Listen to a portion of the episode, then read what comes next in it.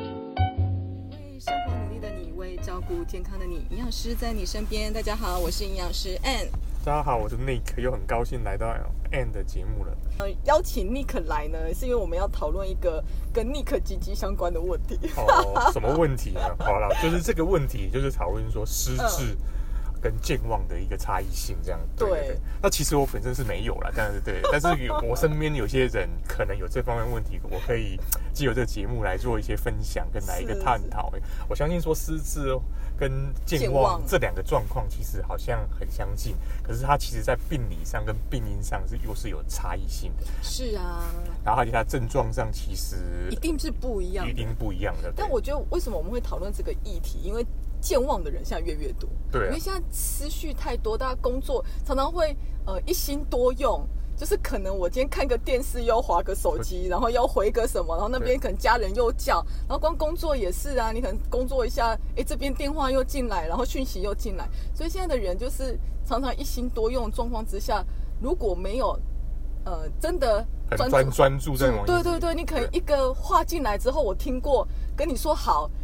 就完全不会放在脑袋里。所以你现所以你现在在自圆其说，你早上发生的事情 嘛，对，你觉得你哎两天前或者是啊，我跟你讲哎这件事情，哎你早上再问我一遍，那你是健忘还是失智哎这样？对，这已经算很客气，是两天前讲，现在忘了，对不对？对我前一秒讲就忘了，哦 是是是，好不好？就说啊，有吗？有这件事吗？哦其实那对时候心思不在当下，不在当下啊心在就是另外一个地方。对，啊就是可能很多事情忙碌，或者是就是在忙别的事情，然后对哎其实很多细节就被忘记了这就样。轻描淡写的就从脑右左边进去，右边就出来。 好，所以现在人其实真的健忘的症状，就是常常就是刚像刚最明显就是忘东忘西啦， 就忘东忘西这对，样。像我今天早上才站起来，然后走出去，走出去书房，然后走完之后，我就想说，天哪，我要干嘛？ 然后我又走回来，然后看到了某一样东西，才想啊，对，我要做某件事嗯事情情，好、所以就是忘忘东忘西的。然后再提笔忘字是最多的，就是想到要写什么字，那个字已经不记得了。我呃提笔忘词哦，忘如何写这样子。对哎这这个个是这个是因为可能是因为我们常常用打电脑关电电脑关系对，真的忘记怎么写，这很有可能的。对，现在，但是其实提笔忘字是年纪长的人比较会有。以前、 哦我记得我爸爸是他年纪比较大的时候，他跟我说啊，现在脑袋不好用字都忘记。但现在年轻人真的因为都打电脑，然后转身忘事，就是我刚刚讲的，嗯，到了转诶，要跟到底要做什么事情忘记。对还有一个就是话到嘴边却忘了要说什么，有没哦有？这很有很常发现，因为太多讯息了。对，要说哎、一我哎刚刚跟你要说说什什么？么忘记了，然后一想不起来又很痛苦，这样大家应该有这样子的一个一个状况嘛就。说哎、对我我我想到再打电话给你。然后大家硬想硬想，然后又想很痛苦这样子。一想也想不起来。哦，然后所以其实这样子的健忘，很多人就开始怀疑啦，我到底是健忘还是是失失智智？的哦就是说会不会这样下去之后，其实就会走上失智的路？那所以说，依然营养师，你可不可以依照健忘跟失智的病理来跟啊听众朋友来分析它的其中的差异性为何？这样是啊，健忘跟失智确实不同。我们以最简单的症状来分别好了，健忘。它是部分的遗忘。举例好了，我一定记得我站起来走出去，我知道我要做什么，只是我是忘记我要做什么东西。但是当我回来再看到哎，就是我要做的那件事情的时候，我是会想起来的。这个叫健忘，健忘是部分遗忘啊，部分遗忘的，就像是说我会知道，哎，我有吃午餐，但是你可能突然问我我午餐吃什么的时候，我会想不起来我到底吃了什么，这哦 OK 叫做健忘。这所以说，如果说我们用呃呃食食物上面来讲的话，对就是如同像有点电脑这种宕机的概念，对不对哎，对对对对对，对，是不是这样子形容对会比对较对贴对切没嘛？错没错没错，让观众朋友会比较啊印象深刻一点。对对对，我们的朋友们会比较印象深刻对。然后它就是有点像小断片啊。断片这样子。那失智呢是全部遗忘，对全部都忘了，忘了。譬如说呢，他忘了，呃，我会记得吃过午餐，但是忘记了午餐的内容。但是失智的人呢，是连吃午餐这件事情都忘了，他会直接跟你说我没吃，哦对，我很饿，我很饿这样。对，是有吃他会说他没吃，他完全对忘了这件事，叫全部遗忘，而且他不会想起来。了解不管你用任何的东西去提醒他，他都不会想起来。然后失失智还有一个很重要的差别就是，他会呃，把不应该属于那一个空间的东西会放到那里去。举例啊，就幻觉吗？可以这样讲？不可以是幻觉，是他真的忘记。像譬如说， OK 你会在冰箱里面发现遥控器啊，哦，我懂你意思了，对不这样对？然后我记那个大姑的婆婆就会把吃过的那个鸡腿的骨头。又丢回汤里面，所以 OK 你在 你在冰箱的汤里面会发现剩下的鸡骨头。其其实是这样子的话，其实由此一说来说有幻觉，他会自己想，他可能会有点像哦竹竿切菜接菜刀那种概念，就是乱接，他可能可能会嗯时空会错乱这样子，哦，他会觉得像，譬如说，他会觉得呃佣人打他吗？对，会有这种状况嗯，他会自己去编造一些啊不是事实的事实，然后他会有点呃会有自己幻觉，这个这样状况在病理上其实会蛮常发现的这样，对，嗯，会造成这样子的差异，在他们的病理结构就是不一样。我们来细讲一下，好，对嗯我们讲健忘这件事情。好，健忘，健忘它是属于呃一种症状。就是我们刚才讲的断片啊，讯息太多啊，没有办法进到大脑去啊，嗯所以但是大脑的结构是没有损伤的，是，就是我的大脑是好的，嗯，只是我的讯息进不去。了解了解如。果以电脑来讲，就是我的 CPU 是好的，只是没有办法存档，是这样吗？可以这样讲，就是有点突然是突然宕机了这样子。对，对，就是可你你能存档存一存，它宕机没有存进去，你再重新开机，就是经过休息之后，哎，它就又可以进存进去，就比较像这样。那反而失智的病理论可以说失明一下智。的话是神经退化性疾病，它已经是一种疾病了哦，而且它会出现大脑的萎缩现象，特别是掌管记忆区的海马回。那还蛮好你的就。会发现他的那个脑室会变得空洞，因为本来是很饱满的。你假想，其实我们的大脑就软软的嘛，嗯就像豆腐这样子胖胖软软的。但是当你今天失智之后，它大脑会萎缩，萎缩里面原本的那个脑室就是洞孔洞，它因为萎呃是脑萎缩之后，那个洞就会变大。嗯，这个对就是他其实已经有脑部的损伤，所以他为什么会全部遗忘？因为他根本连记忆体都没有了。了解。嗯所以我们可以简单来做一些整理，就健对忘。我们有拿电脑去做比喻，就是所谓的电脑短暂的宕机，对，好吧？那如果失智的话，就是说电脑整个硬碟已经毁坏了，它根本就没办法运作这样子。对，磁轨，哎、这种磁那个是磁轨嘛？对， 轨道，轨道损坏损坏，就轨派体啊，就是等于对就对是对对呃对没有基本上运作，已经没有办法他去没有做了。办法透过休息去做改善任何动作。是，好，然后当然啦、既然是这样子的话，健忘是可以改善，就我们改我们可以睡觉啊，我们让大脑休息一下，它重新整理 reset，它就可以重新再运作。但是失智就变成不可逆的，因为它那个磁轨轨道磁轨已经坏掉了。是，好，然后当然好发的年龄就不一样啦、健忘就会比较年轻一点点啊。二十到六十岁，其实我觉得高中生就开始健忘了，我儿子就健忘的严重。你续集太多了，这样真啊的没有错要打电，同时打电动、看电视，然后还要跟妈聊 天，很忙一心啊。好几用这样。 对，所以就会开始呃健忘。那健忘原因除了呃讯息太多之外，当然工作压力很大、啊，我们处于一个比较焦虑的状态，忧郁，甚至睡眠品质越差的人就越容易健忘。是，因为我们有讲过啊，睡眠过程当中是大脑做归档的动作，嗯，所以当你晚上没有办法好好的睡眠，你的你就假想嘛，如果我们今天大脑里面有很多的那个资资料柜，然后你晚上睡觉的时候，大脑就会把这些讯息很规律的放到那个资料柜里面。但是你当没有睡好的时候呢，这些讯息就是散落在地上。了那你解。隔天早上起来，当然就找不到它啦，因为它在地上。 好，这个就是健忘，它其实是跟睡眠有很大的关系。但失智呢，一般会在大于六十岁以上的高龄。不过失智有分两种，一种是天生的，就是那种早发型失智；早发一种型失是智年长型的失智。了解那早发型的失智会是在四十五岁左右。 OK，就很像呃什么记忆的橡皮擦啊，就是有一些电影，最一些失智的电影，你看他年纪很轻，四十几岁就失智，那个就是属于早发型的。好，那再来就是刚刚讲到的健忘，它是会再想起来的，但失智就是你不管怎么用讲，它都不会想起来。嗯，了解。这就是两个最大的差别，就是我们用电脑来解释，就是一个是有损坏的电脑，一个是没有损坏的电脑。好，那失智到底有几种？其实失智总共分成三大类。它有三种是不是对，所以它并不是单一，就是呃单纯失智而已这样子。对，就不是好像哎、诶都是同一种都脑哦脑袋的了解萎缩失智。失智分为三大类，第一个就是我们最熟悉的叫阿兹海默哦症，，阿兹海默症就是对就是说所谓的退化性失智嘛，对不对？对，退化就是脑部退化了。 OK，好，脑部病变了病变才为了退化性失智，然后以阿兹海默是最多的。其实这一类总共有三种嗯啦，那以阿兹海默是大家最熟悉的，所以我们就以阿兹海默来讨论 OK 它占了百分之五十到百分之七十五，你看大部分都是它。了解。嗯，阿兹海默。那阿兹海默呢？它的症状就刚刚讲的，它会短期的记忆衰退，因为它海马回萎缩了。然后它的方向感、判断力、计算力、抽象的思考力、注意力、语言、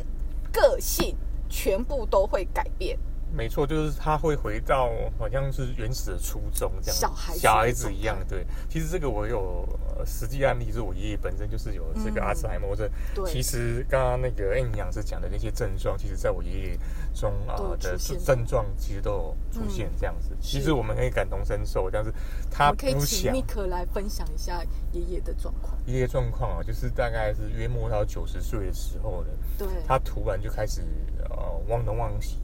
哦，一开始的时候，嗯然后他就一件事情就会问了四五遍，可能在短短的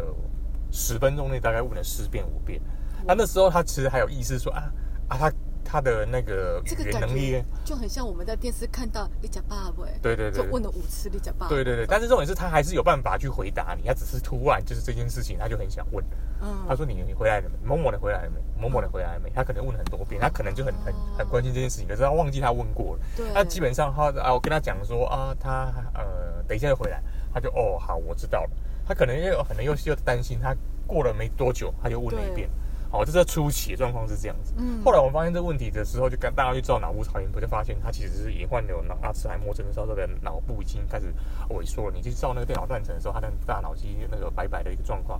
哦哦，这是我对们就是所谓的那个类淀粉跟蛋白白嗯埋的一个堆积，斑块的堆积这样是子。是对，那毕竟它就是呃，这个目前那个阿兹海默症的这个情况，它是没有药物可以医，它只能是去吃一些呃延缓老化，呃，就延缓它退化退化的的速度的一种对药，然后比对比较比较有名，什么益斯宁呢，诸如此类这些对药，对然后啊，它好像这种药有分不同的毫克数，这样子有一点五三三毫克跟四点五毫克，那对就看症状去去给它服用这样。那呃，目前他是吃是十三毫克啦，这样子，因为他吃有给他想说要把它加强到四点五毫克，嗯他全全全身就不舒服，他就头很很不舒服这样，那所以就是反正这种状况就是吃也不会呃让它延缓，也不让它去呃逆转，那就是只是照它最舒服的方式去对让它吃这样对子对哦，对毕那还是竟还年纪也是大了啦对，那这是可能初期还是是每呃定时的是给予它吃这样，那对那过来之后就开始就是在呃语言上，它可能就开没有办法完全的跟你用对话，它可能原、哦原所以本上语言功能也受到了影对响，对对，一开始他会一直问问题，但是他会对回答你问题。到后面他可能你问他问题，他可能只回答你一句，或者是简短的单字他才回答从，他已经没有办法回答你的问题了。它从发病到影响到语言能力大概多久的时间？哦，这很快，基本上一到两年的时间就就可以很算是很明显的，就是呃这个问题就产生出所以它来这样。其实病程的发展是快速的，是非常快速的，从那个一开始他有办法治理，到后面就开始有这个问题，大概不到半年时间。好，那那过来之后呢，就那个退化的速度就非常非常快快速，就有点像走啊、呃垂直式呃自由落体这样子的情况的一个恶化。对、哦对，那虽然它这不是很大的一个疾病，那也对啊，但是重点是它的那个退化速度是呃可以感觉到的这样。对。所以，所以说这个事情就是呃，给老人的一些呃现代的文明病就是这样，对，真的对，而且照顾起来其实还蛮辛苦的。他他因为一它开还始连情绪都会受到影响，这对情不绪对会有影响，那常吃常是会会郁低落闷，会低落，嗯会低落。他觉得说他怎么会突然变这样？那个过程他不好受，因为从原原本他可以自理，对，到现在他变得好需要人家照顾需，要人家照顾，然后哎，很让很多自己的局，他会自己内心觉得他自己很没有用，他会有这种内心深处。哦真的我觉得嗯可是重点是他那个、那个状况，那个状况，他可能到后期的时候，他没有办法言语表达，他也讲不出他的不高兴跟不舒服感，他只能从你可以从他的表情探探出他是不舒服，他很对失呃失望的，很沮丧的，他会有这个状况，可以对理解一对定会的。对，因为我们想，我们自己本来你都可以最最简单的如厕啊，你要对去哪里都可以自己处理，但是现在变成，因为他失去行为能力嘛，他会大小便失禁嘛，对这些都是需要人家照顾。以心理上，就是他如果今天真的是健忘，他忘了他曾经做过这些事情就算，但是有时候他还是会比较清楚、意识清楚的时候，他是会想起来的，对不对？嗯对。然后还有个性上也变得呃变得不一样，就以前他很态度很强势，到现在就变得很像小孩子啊、就是需要人家呃哄他啊、哦对就是啊、逗他开心啊，讨好他这样，就个性就变得不一样这样。真的对。所以这就是一个老人失智的一个一个过程。所以其对实家人是真的还蛮辛苦的。是是蛮辛苦的，对，要照顾很多，所以其实他的病理就像刚刚讲的，他的神经细胞跟突触的数目开始减少了。就是所谓突触，就是我们神经就很像电线一样，是有有角的，很长很长很对长的电线，它长到可以从直接从大脑到到脚那个脚脚趾头，对就是一一根可以这么长，但它的那个突触数目会减少，减少但要传递的讯息就会受到影响。然后刚刚也就是像尼克讲的是类淀粉蛋白的斑块的堆积，对没错它就很像，其实很像在我们的大脑上面盖了一层那个雪啊，或就是、就是有点像灰尘，会卡一对对些对灰尘啊，对让让你的运作没办法去对呃很彻底的运作，对然后让你就堆卡积久了之后，嗯就可能就萎缩了啊这样，对空洞啊，就空洞了这就出。样现了对。这个是真的是病理性的失智。那另外一种呢，在中东方人比较常见的是血管性失智。血管性失智通常就是在脑中风啊， OK，就中风是之后就是可能就血管啊血液循环对不顺，导致于脑部中风，而对造就是成一些这种血管性的失智这样。脑脑部的损伤，了就解是譬如说我今天脑梗塞，那个一般旁比较，呃，中风有两种，一种是栓塞，一种是嗯破裂，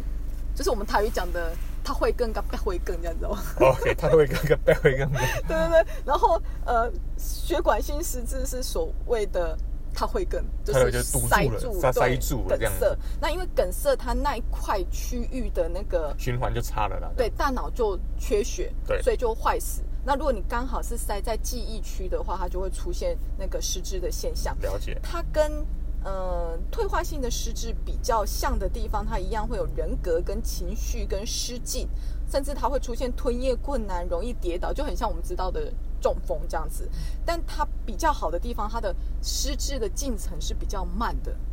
就是了解不像刚刚，如果今天是阿兹海默，它是很快的大脑萎缩，所以它会在一两年甚至五年内，它可能就会到完全丧失行为能力。但是在呃血管性失智是稍微慢一点点的，它可以再拖久一点，因为它只是那一块的呃坏史。那呃血管性失智，因为我公公以前就是，是然后我最大的印象就是他白天晚上永远都分不清楚。哦，白天晚上分不清楚这样。对，就是呃，因为只要是天暗的时候，因为他都在睡觉嘛，他就是很嗜睡，他都在睡觉，所以当我今天每次送餐去的时候，他就会觉得说，哎，怎么那么早？其实那嗯是晚餐，就是傍晚，他就说，哎，那你在搞早，他觉得应该大概是三四点。对，对就那是那我很好奇，像这种血管性的呃失呃失智症的话对，它有办法去做 reverse 就是改善吗？还是怎么样？可以分享一下吗？这种哎可能已经没有办法，因为他那一块是已经塞，就是那一块的大脑是呃坏死坏死对，它是已经到坏死，或坏死你就没有办法再去逆转它，只是因为它不是整个大脑的病变，所以它的进程会比较慢。了解了哎，就解。是差别在于它是记忆区受损嘛所，以意思是说，就是说啊，像是阿兹海默症，可能就是稍微年纪大的人才有这种比较高的这个好发率。那如果血管型的话，可能他是比较年轻的，那可能也是因为饮食上的不正常、三高啊三高而造成嗯这样的问题嘛。对，不就是其实是血管心血管问题导致的大脑的失智啦了。啊，解年龄就是真的看你中风的年龄，如果你今天中风年纪轻一点，它就比较年轻。了解啊，像我公公也是年纪大才发生，就是对年纪长一点。那还有其他的，包含了脑部疾病，就譬如说你有撞到啊、是意外啊的那种脑部疾病，嗯然后再来就是新陈代谢的问题，像糖尿病啊、刚才讲三高啊、酒精啊、药物啊，甚至缺乏维生素 B 十二叶酸，这些都有可能导致所谓失智的症状。对，那嗯既然我们已经把这个问题啊点对出来，那我觉得失智这个状况其实是我们呃现代人不可啊、呃必须去面对的一个问题。那我想对询一下营营养师说，如果失智化，我们要怎么去预防其它实发生在，对，在我们的饮食里面有一种叫做地中海饮食，我不知道你可有没有听过？有我听过这样，地中海饮食其实是被全世界哦，我每次讲到它，我就知道那个肃然起敬。它真的是被全世界的专家们，所谓的专家就不止营养学家哦，医师，就是各领域的医疗的专家，嗯被评定为最健康饮食第一名，已经蝉联了四年。 ，OK，就是我们的饮食很多嘛，你对想得到的包含了什么低诶、DGI 饮食啊、生酮饮食啊，叭叭叭，其实有很多很多的饮食嘛，各各专家都会提出他自己的看法，是被全世界的专家那个票选最健康的饮食的第一名。那原因是因为它可以这样的饮食习惯可以保护心血管，还可以预防失智。 OK，好，那它里面重点在哪里呢？其实，在我们刚刚讲到一个阿兹海默症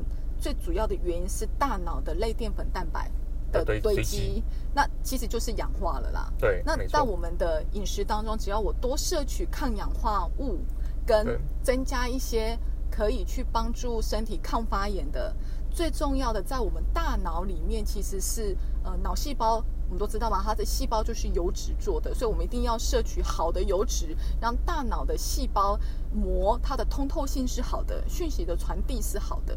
嗯好哼，，那我们再回过来看，那到底可以吃些什么对呢，？然除后了如果刚去刚预防这样，对，除了刚刚我们讲的好油，脂肪嘛，对不对脂肪之外呢，还有更直接就是神经营养素的、 ？OK，帮助神经营养的传神经导。修复的，或者是神啊、呃，应该是帮助神经传导跟对修对复对的一对些呃一些物呃对一些食品物质跟对生活习惯，因为其实有些现在目前为了减重，有的人生活习惯是不太适合大脑去思考的。好我们来嗯看一下，第一个呢，我们先讲一下神经到底长什么样子。神经就是有突 触呃髓鞘，不是每个人都是念医的，好吧？哦你讲是神经髓鞘啥什么哈？好，没好有，假啦如大家都常看那个一些那个卫教广告都会有 的，神经神经，来，我们来突触想一下，神经呢，曾经称为神经元。对神经元它会有一个神经细胞，对神经细胞的样子就很像海星，像吗？对，算是海星的，算海星对不是对是是，因为它很多脚这样子， 对，它就像个海星，但是它会有一条特别长的叫突触，突触，对那个突触你就把它假想是电线。嗯，那神经的神经细胞就是它的细细胞核跟细胞膜就会是在像海星的那一个主体，就是它的神经细胞的主体，然后它会拉一条很长很长很长的叫突触，那个突触是为了传递讯传息。传递讯息用的，对不对？对，就是很像电线，像我们想象的网路一样，它就是要传出去哈。那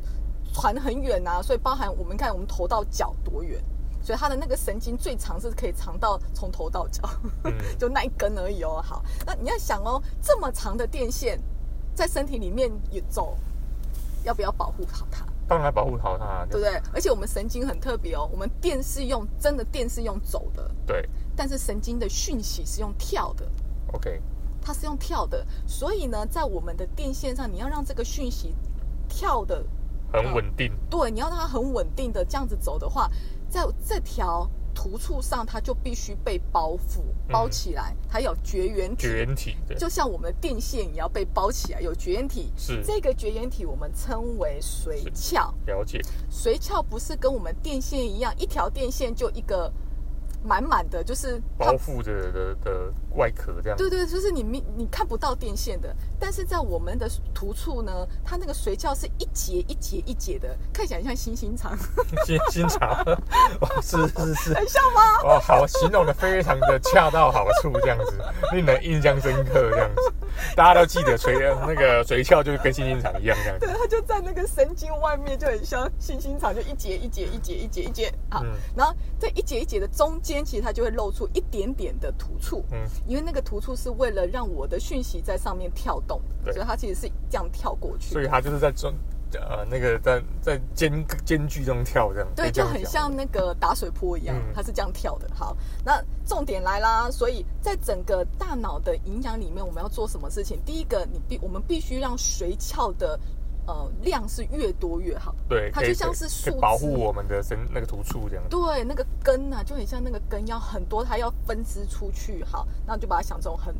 呃紧密的网络线。然后第二个呢，这个保护套一定要让它是完整的，要完整，哦行星场要完整要。现场完整的，不然弄出来这对样。，不可以断裂哈。那新兴肠呃为什么会被破坏掉呢？譬如说我今天因为压力太大，我没有给它很好的滋养。如果今天我的这个本来很饱满的髓鞘，像新兴肠就被咬过之后，像那个老鼠啃过，就像我啃过的了电线如果被被咬了老鼠啃过，就它会漏电了。对，就会漏电对。好，就是电线外露，它就会有怕电。那漏电就是我们常讲的，就大脑就出现断片的问题是，好，讯息就传递不好。然后第三个呢，重点就在电哦。电就是说，如果我今天有很好的电线，也有很好的保护层，但是没电，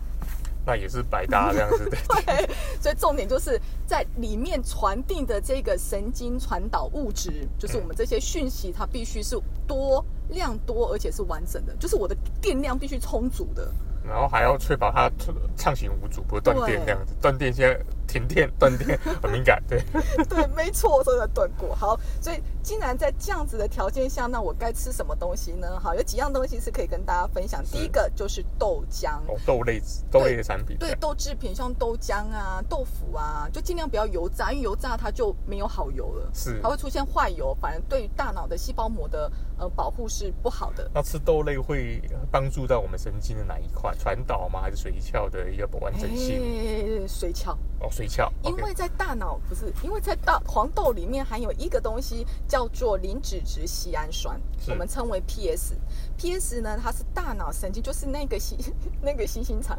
就那个髓鞘髓鞘很重要的成分，嗯，好重要成分，它就可以保护神经传导的速度跟准确性。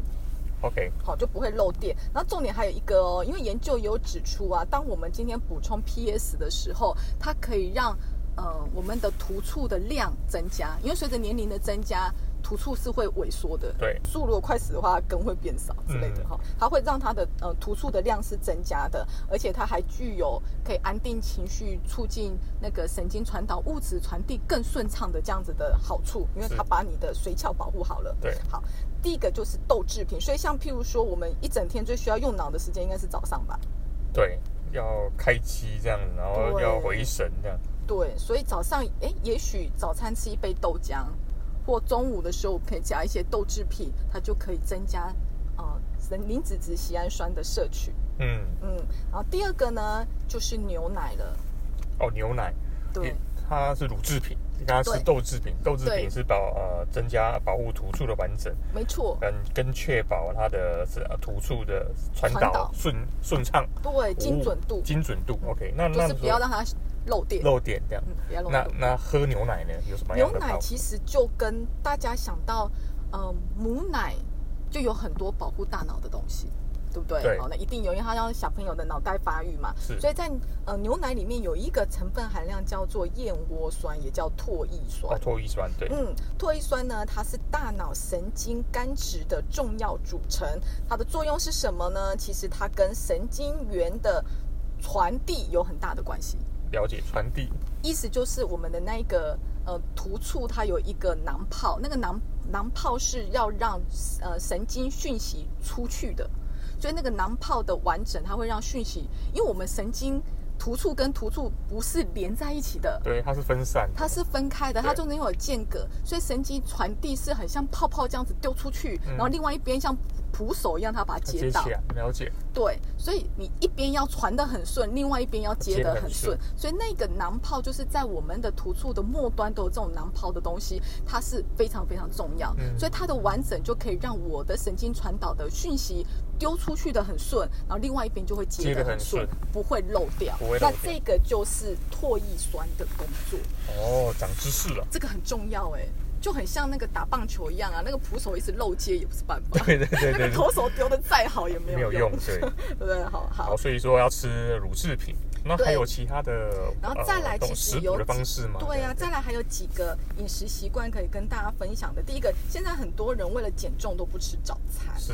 还蛮多人这样子，对，对，好，那但大脑呢？不好意思，在我身体很多细胞里面，我都可以吃蛋白质，可以吃脂肪做营养来源，但是大脑只吃一样东西，叫做葡萄糖啊、好所以当我嗯今天大呃一个晚上没有进食之后，隔天早上起来，早餐我们如果也没有吃，这时候大脑就没有足够的葡萄糖作为能量来源，是因为我的血糖太低。嗯大家就让大家知道嘛，当血糖过低的时候，整个大脑就关机了。是对不对？对好，所以研究也发现，当我今天大脑的葡萄糖的量是增加的时候，其实对于思绪啊，还有专注力力都是会提升的。好，所以早餐就尽量有淀粉的来源，但是淀粉来源又不能乱吃哦，你不可能说，哎，我吃个呃白吐司或吃个蛋糕这种那个。高精致糖分的东西，当血糖上升的太快的时候，大脑也会马上关机，要关机，因为太嗨了，太嗨了，然后又开始昏睡这样 子。对，开始哦昏睡对了。所以说还是要适量的吃啊早餐，然后为的主要目的就是要不啊从食物中能够产生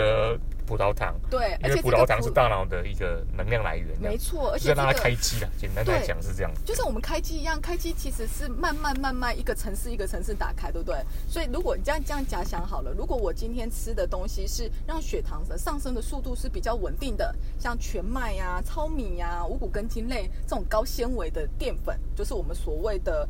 呃那个好的淀粉，它其实让血糖慢慢的上升，就很像大脑慢慢的开机。嗯，可是如果我今天吃的是蛋糕，我可能吃了一个很甜的红豆面包，这个面包上去呢，血糖就会快速上升，嗯，那快速上升会造成什么样的问题？就很像 CPU 跑太快， 不要跑太快，然后 然后呢就会关机，就会关机，就荡掉了就荡掉这样 子。对，基本就负负载量太多，你知道吗？就当掉哈。嗯所以如果今天嗯、呃